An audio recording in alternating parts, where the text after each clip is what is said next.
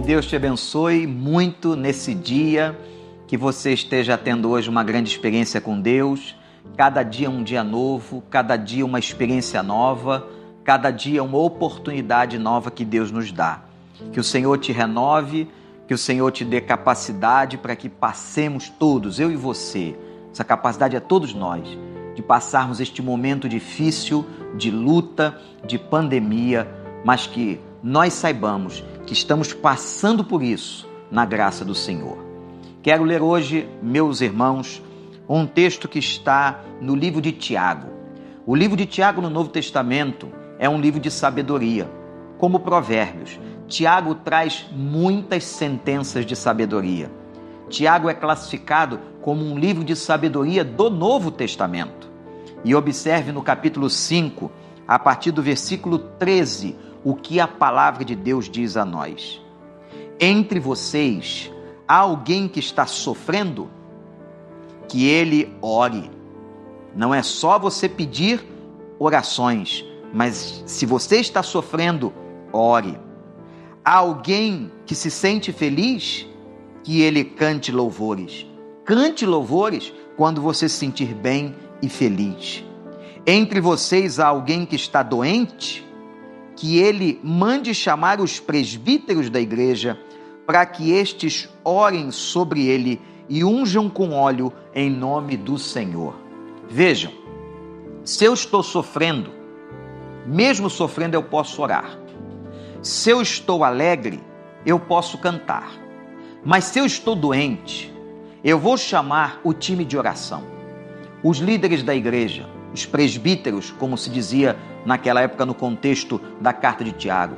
Chame os líderes para que intercedam, para que orem sobre a tua vida, para que, para que possam ungir você.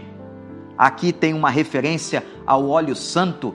Alguns interpretam isso como uma medicação daquela época, que você hoje possa tomar as suas medicações. Cuidado com muitos conselhos, eu ouvi isso recentemente, de gente mandando você jogar os seus remédios fora. Não faça isso não, porque a ciência é bênção de Deus. Se Deus está usando um médico para lhe orientar, que você seja fiel ao seu médico em oração, obedecendo sempre a palavra de Deus. Está doente? Chame os presbíteros para que possam interceder pela tua vida. Aí Tiago ainda diz mais: a oração feita com fé curará o doente. O Senhor o levantará. Quem levanta a pessoa doente é o Senhor. Saiba disso tomamos a medicação, vamos ao médico, fazemos a nossa parte, mas a cura vem do Senhor. Louvado seja o nome do Senhor. Portanto, portanto, confessem os seus pecados uns aos outros, orem uns pelos outros para serem curados. A oração de um justo é poderosa e eficaz. Gente, oração não é brincadeira, não. Oração é um clamor o clamor de um homem justo vale muito. O clamor de uma mulher de fé vale muito. Então a igreja deve orar pelos seus enfermos. Nós temos feito isso. Temos clamado por você, se porventura você está enfermo. Temos clamado pelo seu familiar, para que Deus opere cura e dê graça à vida dele. A oração feita com fé curará o doente. Quando a igreja vem e clama, e confia, e crê, que a sua oração foi ouvida e no poder de Deus, Deus então opera de maneira poderosa. Veja como ele termina: a oração de um justo é poderosa e eficaz. E ele diz ainda: Elias era humano como nós. Impressionante, não é, gente? Ele orou fervorosamente para que não chovesse, e não choveu sobre a terra durante três anos e meio. Orou outra vez e os céus enviaram chuva e a terra produziu seus frutos.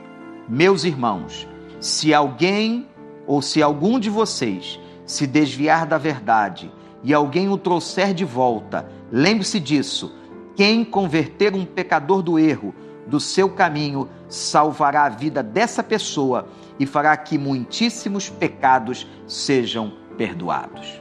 Há um grande mistério na vida espiritual que você possa confiar nisso. Eu queria que você continuasse refletindo nesse texto fantástico de Tiago, capítulo 5, mas que você creia na oração e no Deus que cura e que transforma todas as coisas. Deus te abençoe.